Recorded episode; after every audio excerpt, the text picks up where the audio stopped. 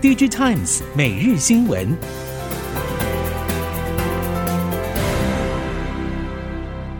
听众朋友好，欢迎您收听 DG Times 每日新闻，我是谢美芳，带您关心今天的科技产业重点新闻。首先要关心的是。供需反转，警钟响起。市场普遍认为，半导体业会受消费性电子产品需求降温所冲击，超过两年价量齐涨融景会因此结束。不过，环球晶董事长徐秀兰对此表示，通膨压力加速影响终端消费的需求，像是手机、notebook、PC 等产品买气衰退，驱动 IC 等晶片出货也缩减。不过，其实终端应用强弱并不一致，会有其他产品递补上来。整体看来，他认为客户需求仍然是相当健康的。而目前环球晶全球只有一个小尺寸细晶圆厂没有满载，其他全数满载。特别是十二寸完全没有看到松动的情况。目前新签长约则是达到了二零二八年以后，最长达到二零三一年，长约覆盖率高，而价格也维持成长的态势。受到俄乌战争、中国封城和通膨因素等影响。有不少品牌业者已经下修今年的出货目标，面板业者则是忙着和砍单、杀价、减产来搏斗，希望在不景气当中杀出一条血路。业者对此坦言，大环境难以抵抗，不过要破除终端需求下修，升级还会是最重要的主旋律。因此，无论是手机、电视、液晶监视器，或是 NB 等主流面板应用，最近都会面临需求不振的问题。品牌业者接连下修全年出货情况，也跟着受拖累的就是面板市况。举例而言，由于 LCD 电视面板价已经跌破现金成本，原先厂商都在讨论 Q3 的减产计划，希望面板价格跌幅会有所收敛。如果以今年三星全年手机出货量二点七亿到二点八亿只估算，有高达五千万只库存水位，占了全年销售预估的百分之十八。不过，一般来看，手机通路商的库存水准应该会落在一成左右，才会是属于健康的水位。全球通路商高达五千万只库存，则也已经显示三星手机业务拉起了警报。除了三星，中国业者像是小米、OPPO 等，今年的手机生产规划也分别调降数千万只不等。中国业者高度仰赖中国市场，而受疫情所影响，在中国政府封城等措施影响之下。对于手机生产和需求量都造成了负面的影响，业界也预期苹果 iPhone 在中国的销售量会受到波及，而三星在中国市占率仅占百分之一，估计影响是不大的。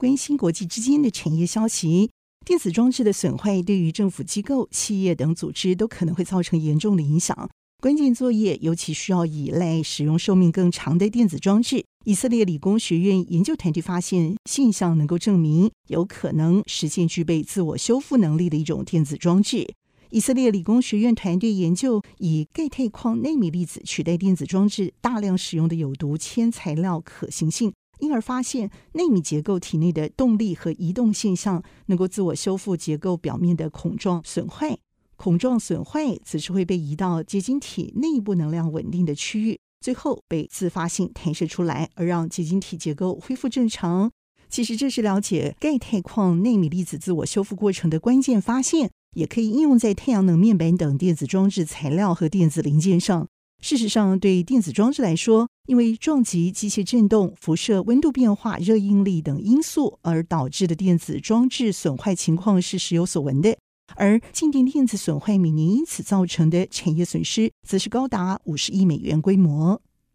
进行中的中美贸易战，制造业迁出中国声浪并没有衰退，其中墨西哥、印尼都有可能接手从中国迁出，而寻求分散生产的全球制造业。这两国目前都是区域制造的中心，也都在争夺外国直接投资。外电报道，墨印两国都是制造成本比较低的国家。墨西哥因为紧邻美国市场，也和美国签署美墨加协议，对意在出口美国市场的业者来说，市场在墨西哥的物流成本比较低。此外，墨西哥当地供应商因为长期为美国代工，熟悉美国对商品制造的要求，种种因素都使得墨西哥成为北美市场一个有吸引力的生产据点。不过，墨西哥对主攻东协和欧洲市场的公司则是没有吸引力。而印尼则因为位处东南亚，对有意打进东协市场业者则是相当具有吸引力。而印尼也还有一个优势，就是拥有二点七三亿人口所组成的内需市场。由乐金电子自主研发的人工智慧晶片，预计今年下半就会开始搭载自家的产品。南韩继三星电子、SK 海力士之后，乐金也加入了 AI 晶片市场的战局。如果加上其他新创，南韩渴望壮大 AI 晶片的产业生态圈。南韩媒体报道，乐金电子日前在今年的国际人工智慧电路与系统研讨会上发表自主研发的 AI 系统晶片 LG 八一一一，同时也展示微控制器 LG 八二一一和介绍产品应用时程，目标是要在今年底全面应用到家电系列上来提高产品效能。这两项通用晶片也委托台积以二十八纳米制成量产，可以运用在扫地机器人、洗衣机、电冰箱等各式家电上。三星宣布推出三星钱包 Samsung Wallet，可以把 Samsung Pay、Samsung Pass 以及区块链钱包整个整合进一个 App 当中。南韩、美、英、法、德、西班牙、意大利等市场都将因此率先推出。苹果事实上才在日前的 WWDC 会议上指称，要让 iPhone 中的钱包 App 取代人们的实体钱包。三星在 Galaxy 系列手机钱包 App 发展上则是不落人后，目前也已经能够加入信用卡、机票、门禁卡、车钥匙和会员卡当中。合作中的企业则是包括了 BMW、现代汽车以及大韩航空等。除了这些功能之外，三星钱包和苹果钱包最大的不同也整合旗下加密货币钱包，因此能让使用者可以直接查询钱包内加密货币持有的状况，也查看交易所的报价。产业分析机构调查发现，全球相当多资讯系统产品都有搭载开源软体，这项软体最近几年已经成为骇客因此锁定的目标。开放的原始码也让骇客容易找到潜在漏洞，也升高软体供应链管理的资安风险。NCC 对此表示，软体系统从需求设计、开发到测试的流程当中，就要引进资安元素，也就是 Security by Design，而且要做到符合国际实务的安全软体开发流程程序。五 G 业者、第三方创新服务应用开发者以及物联网设备制造商才能整备产品资安防护能力。